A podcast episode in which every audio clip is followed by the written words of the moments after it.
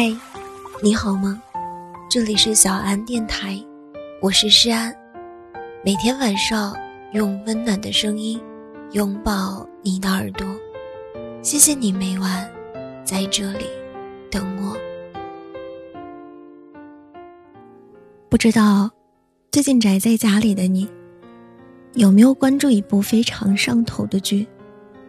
剧里相差十岁的 couple，袁颂。和贺繁星，频频让我露出了一抹笑。虽然他们也会有争吵，但是那种暗藏不住的喜欢，隔着屏幕也能让我感受到粉红色的泡泡。受世俗观念的影响，人们对于姐弟恋通常是不太看好的，更别说相差十岁的姐弟恋了。贺繁星深知这一点，所以。当袁宋向他表白的时候，他总是下意识的逃离。但他又明确的知道，自己喜欢着对方，所以他又只好提出，两个人能不能偷偷摸摸的谈一场恋爱？虽然感情没有见光，但这种暗戳戳的小甜蜜，真的让人欲罢不能了。这里，贺繁星到公司，袁宋趁着跟他说话的间隙。偷偷的，在他的手里塞了一张纸条。贺繁星回到办公室，打开一看，是一颗橙子味道的糖。纸条上写着：“今天的吻，我想要橙子味儿的。”第一次谈恋爱的贺繁星立即被这种温柔攻击的锤得三迷五倒。恋爱的甜，是有这个比他小十岁的男朋友给的，虽然年纪小。但袁宋总是有很多的方法宠着贺繁星，贺繁星生气了，那就来一个霸道总裁式的壁咚，外加一记强吻。贺繁星流泪，那就把他抱进怀里，再摸着他的头说上一句“我错了”。贺繁星慌张，那就坐在他的身边冷静的安慰他，给他无限的勇气和力量。都说姐弟恋的甜，在他们身上。表现的真真切切。虽然有人说，姐弟恋不靠谱，因为男孩子成熟的时间普遍都比较晚。如果再找一个比自己小的男孩，那这段感情里受委屈的一定是女生。其实呢，我觉得也不全是。只要他是真的爱你，无论多成熟的男生，在你面前，都会变成幼稚鬼。毕竟。爱的同义词是两个人一起做回小孩子。这个世界上的男生，有年长几岁依然不懂事的，当然也有年纪轻轻就可以给人无限周到和温柔的。在我的身边也有一个朋友，就在谈一场姐弟恋。他刚和那个男生在一起的时候，我们也总是隐隐的担心，生怕对方照顾不周，害怕对方小脾气不断。可当我们真正见过他们相处之后，才算是磕到了姐弟恋的甜。我还记得那一次，我们好多人一起吃饭，辣子鸡离朋友比较远，她用筷子夹的时候被她的男朋友看到了，她的男朋友立马就帮她夹了好几块，放到她的碗里的时候，筷子上不小心带了几颗辣椒，她刚想要把辣椒挑出去。她的男朋友就已经先下手为强，把她的辣椒都剪干净了，还宠溺的笑了一下，轻轻的说了一句：“吃吧，小傻瓜。”每次买饮料，她的男朋友一定会先帮她打开，再递到她的嘴边。还有一天下雪天，地面滑的不行，她男朋友说：“你蹲下，我拉着你跑。”结果没有跑两步。两个人都摔了跤，他们也不起来，就坐在一片白茫茫的雪花中，笑得花枝乱颤。她也经常说，男朋友还会跟她撒娇，就像像个孩子一样求她的拥抱，求她的宠爱。所以你看，所有相爱的人在恋爱中的状态其实都是一样的，没有什么天生幼稚和成熟，在喜欢的人面前。即便是见过世间冷暖，你会把最纯真的一面展现给对方。当你真正的被爱，你根本不用那么漂亮，也不用那么全能，因为在他的心目中，你永远都是最可爱的。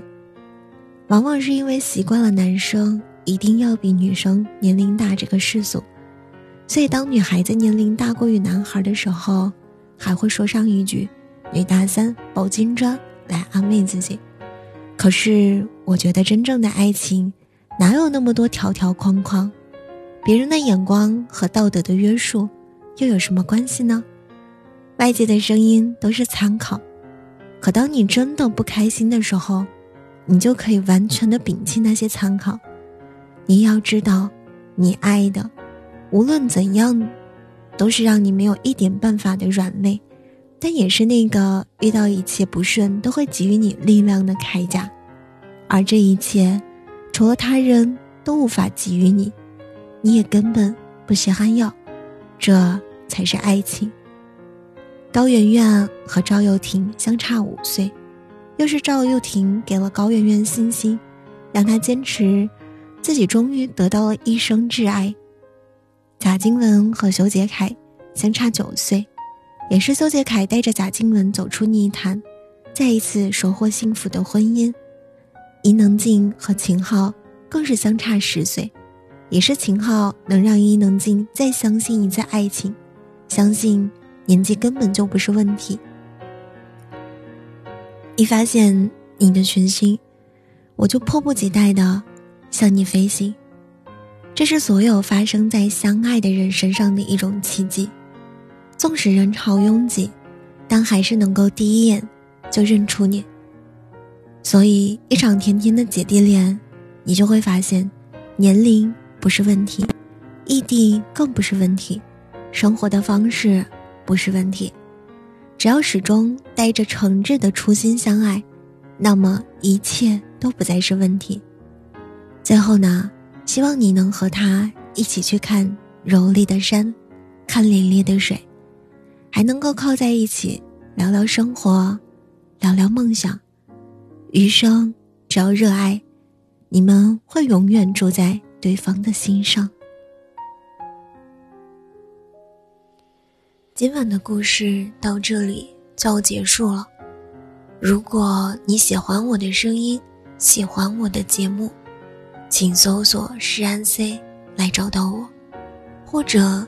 点击专辑上方的订阅，即可收听更多专辑最新动态。亲爱的，晚安，好梦。不管我将来从事什么行业，脚步延续多远，是否抽烟？从此以后，这些事情都。无关。那天下着雨的凌晨两点半，密不透风的黑暗，你手的温暖。从此以后，这些事情都与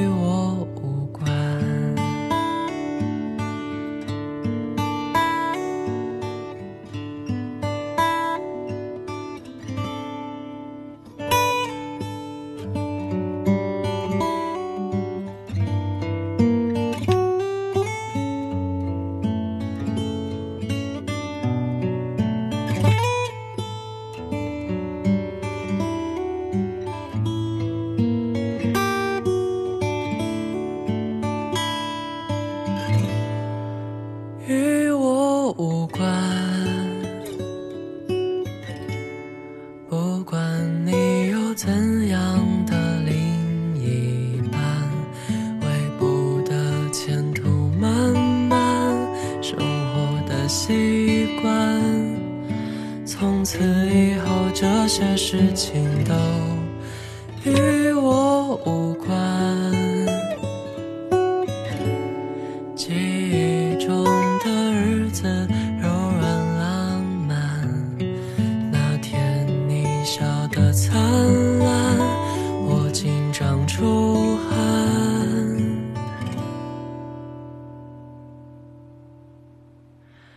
那天你笑得灿烂